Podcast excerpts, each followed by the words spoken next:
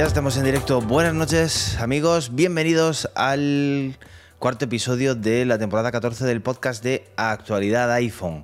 Esta noche con Karim aquí a solas, la pareja. Buenas noches, Karim. Buenas noches, ¿qué tal, Luis? Otra vez juntos. Hoy nos ha abandonado Miguel. Parece que nunca queremos estar juntos, Miguel y yo, ¿eh? Nunca. No hay... No hay manera, no hay manera. Bueno, la semana pasada estuve. ¿La semana pasada? No, la semana pasada estuve solo. tú no estuviste. si está Miguel, yo no. Yo no, Miguel, Miguel es fácil con este porque falla más que la escopeta de feria. Vamos a ver. Estabas diciendo que en noviembre te vas al Mundial de Qatar, así que. Te... Bueno, pero intentaré, intentaré desde ahí. Desde Qatar. Aunque es una hora más, ¿eh? pero bueno, ya veremos, ya veremos. Joder, a una, empezar a la una de la mañana, tío. no te pido, no te pido tanto, no te pido tanto. Qué guay. Em, pero no trabajas en lo, directamente en el estadio. No, yo no construyo nada, no os preocupéis. Yo voy a estar a salvo. No, no, sé, realmente no sé dónde trabajaré, pero por ahí, por ahí estaré. Vale. Bueno, pues cuando veáis los partidos y, y veáis lo bien que se ven, pues Karim es parte, responsable es, parte responsable de, ello. Eh, lo mismo que los partidos de Champions, que también ah, está currando con, ellos. ¿Y de Europa League también? También mañana. ¿30 ah, partidos hay mañana o un montón? No sé cuántos hay. No tengo ni idea. Yo la Europa League, no, como el Madrid no la juega. Mogollón de mañana. No, no la sigo, la verdad, no la sigo.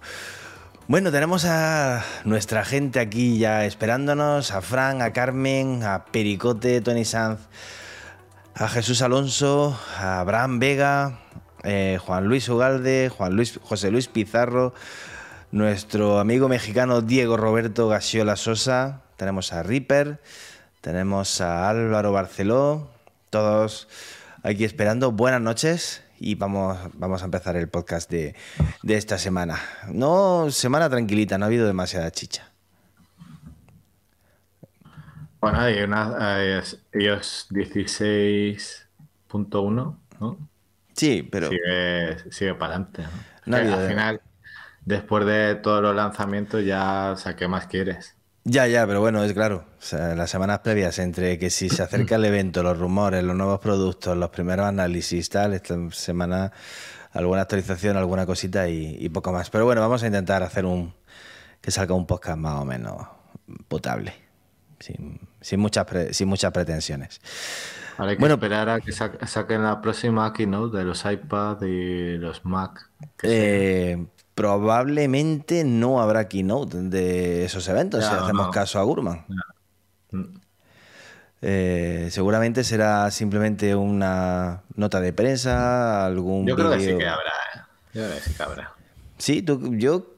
Mm, no sé, yo creo que no. O sea, se espera actualización del iPad 2022, o sea, del iPad 2021 y que se lance el nuevo el 2022.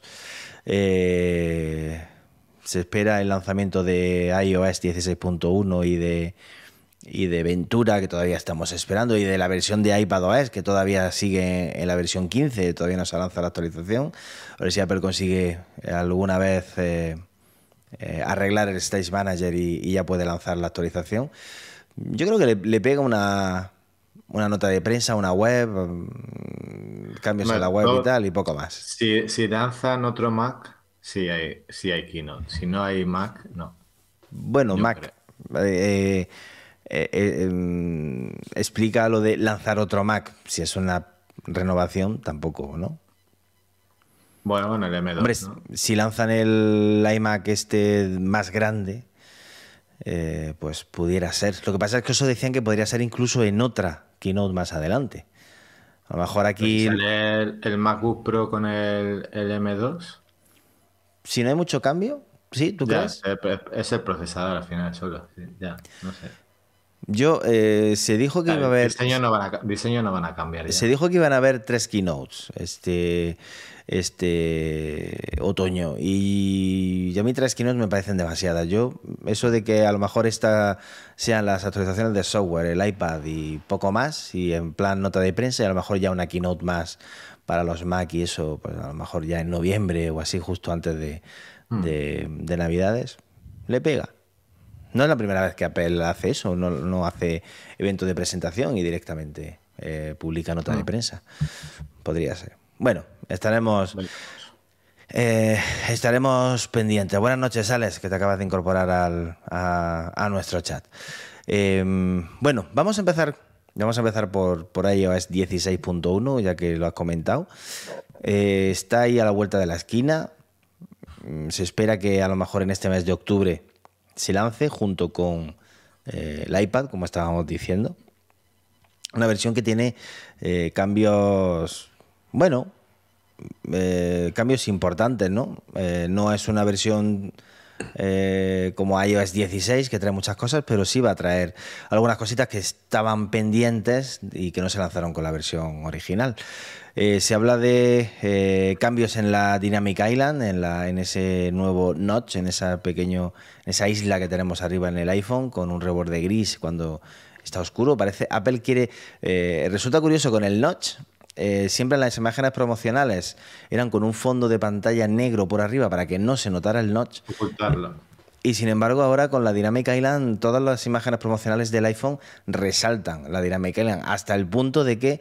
eh, de que se dice que. O sea, se dice no, que la actualización de iOS 16.1, cuando el fondo de pantalla es negro o estás en el modo noche y la pantalla es muy oscura, va a tener un reborde gris para resaltar esa, esa Dynamic Island. Resulta curioso que Apple ya presuma de ella, no quiera esconderla como si hacía con el Notch.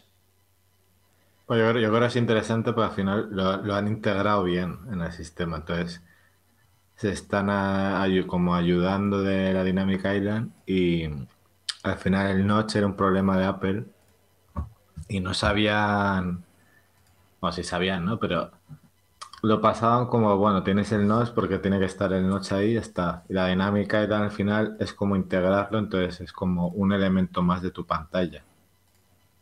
Tienes tus agujeros con tal que no puedes quitar, pero al final es un elemento más de tu pantalla y por eso es como... Es, es un poco Windows al final. A ¿Verdad? ver, ¿cómo? No, de que al final es como Windows se basaba en el tema, en el tema de ventanas, que también eh, Apple igual. Y al final es un elemento más que tienes en tu pantalla que en el que tienes una información que antes no tenías. No es, o sea, no, no es un no es un elemento inerte, no es un estorbo que tiene ahí No. en, en la parte de arriba, es algo que te ofrece información, que te permite interactuar. Eh, bueno, Es un poco el, el notch de los Mac, ¿no? También se integra con la barra de tareas, de, con la Sí. barra de menús. Deja espacio, no, no- o sea, no. mueve los menús. no estaría mal un, que hicieran algo parecido los Mac en el, en el notch de los, de los nuevos Mac con que tienen ese... No estaría mal que ahí a lo mejor apareciera algún- alguna notificación cuando, pues eso, cuando se utiliza la cámara o algunas cosas. Yo creo que lo que pasa es que no tienen la Dynamic Island. Recordemos que en medio de los agujeros físicos hay pantalla. En los Mac no. Es un notch como el de los iPhone más viejos. O sea que Pero o sea, al final se hará también. sí, lo puedes hacer a los, lo puedes hacer a los lados. No, o en la misma, en el mismo notch que hay ahora en los Mac, pues hacerlo más pequeño, igual que estás haciendo. No, pero yo digo con lo- yo digo ya en los que tenemos. Eh, o Ah, sea, no se, no se- ahora mismo no se puede, claro. Se puede hacer más Ahora, gra- como- se, se puede hacer a los lados, hacerlo más grande, eh, simular. o también podían haber en el iPhone 13, podían haber tirado el notch que tuviera cierto protagonismo, que no tuviera pantalla, o a los lados, o. No, no, no quedaría, no quedaría mal lo que dices, eh, la dinámica Island como tal en, el, en los Mac nuevos. No estaría No. mal. Lo que pasa es que yo no sé si eso se puede hacer en, las en pantallas no OLED. Eh, no, tengo, no tengo ni idea de si eso se puede hacer, porque las pantallas de los Mac son LCD, son micro. ¿Cómo es? Mini. mini no. Son Mini sí, son mini LED, pero son eso, al final son LCD, o sea, eh, no sé si, eh, si es posible. Si hacer, pero no, va, no quedaría igual, yo creo. Eh, dice Alex que en el iPhone tiene sentido para ocultar el Face ID, pero en el Mac no hay Sí. Face ID.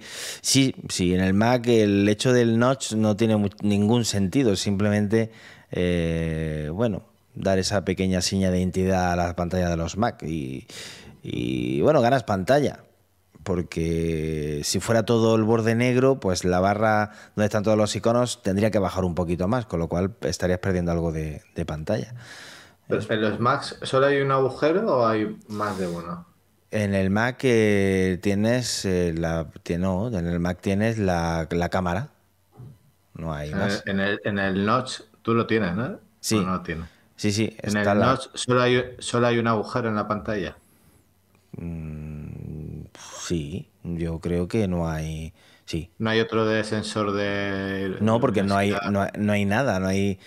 Vamos, como no sea que hayan puesto ahí algún sensor de, Claro. de iluminación, pero no, lo único que hay en el Mac es el- la, la cámara, la cámara FaceTime, no hay otra cosa. No sé si, la verdad es que no, no tengo ni idea de si hayan No, implementado algo más. No tiene, no tiene mucho sentido el notch ahora mismo, realmente. Si solo hay un agujero. Este, estético. Por, por Sí, hacerlo no parecido quieren, a la no, y no quieren parecerse a otros fabricantes que solo tienen un agujero y que solo tienen el agujero de la cámara. Pero queda, yo que ya a mí yo me he acostumbrado y, y me gusta, la verdad. Eh, pero quizás una dinámica Irán pues quedaría mejor y que tuviera esas. Pasa que claro, no es una pantalla táctil, con lo cual. Bueno, no sé. Eh, o en, en el iPad también se puede. En el iPad Pro se puede hacer un. Una. un- también una Dynamic Island. Aunque no tiene notch. iPad Pro tendría sentido también, sí. Bueno, eh, vamos a ver cómo va evolucionando la Mike Island, porque yo creo que tiene bastante, bastantes posibilidades. Eh, se incorpora Roger Lozano desde Puerto Vallarta en México. Y además ha hecho un donativo. Te lo agradecemos, Roger, pero a nosotros no hace falta que haga- te lo agradecemos. Pero no hace falta que hagáis donativos, de verdad. Esto por gusto y además no va ni a Karim ni a mí. Así que no. Vamos, que si queréis hacerlo, nuestros jefes encantados, pero que, que no es necesario. Eh, dice Alex que no. Que por qué no se hace el Face ID en la pantalla de los MacBook. Pues la verdad es que mm, tiene difícil explicación. No creo que sea problema de grosor. Mm, No creo que. la si, han- si consiguen poner en esa pantalla una cámara FaceTime, eh, no creo que sea problema de grosor que no quepa un sensor. La verdad es que no, No. tengo. Tiene muchísimo más sentido. Bueno, muchísimo más no. Tiene muchísimo sentido el Face ID en los Mac, que sustituya al Touch ID. Es mucho más cómodo, mucho más directo. No tendrías que levantar la mano del teclado para pulsar la huella, que es muy, que es una pasada, que es súper cómodo. Yo lo tengo, yo tengo el, el teclado en el MacBook, tengo el teclado en el, en el Mac con el, con el Touch ID. Ahí está.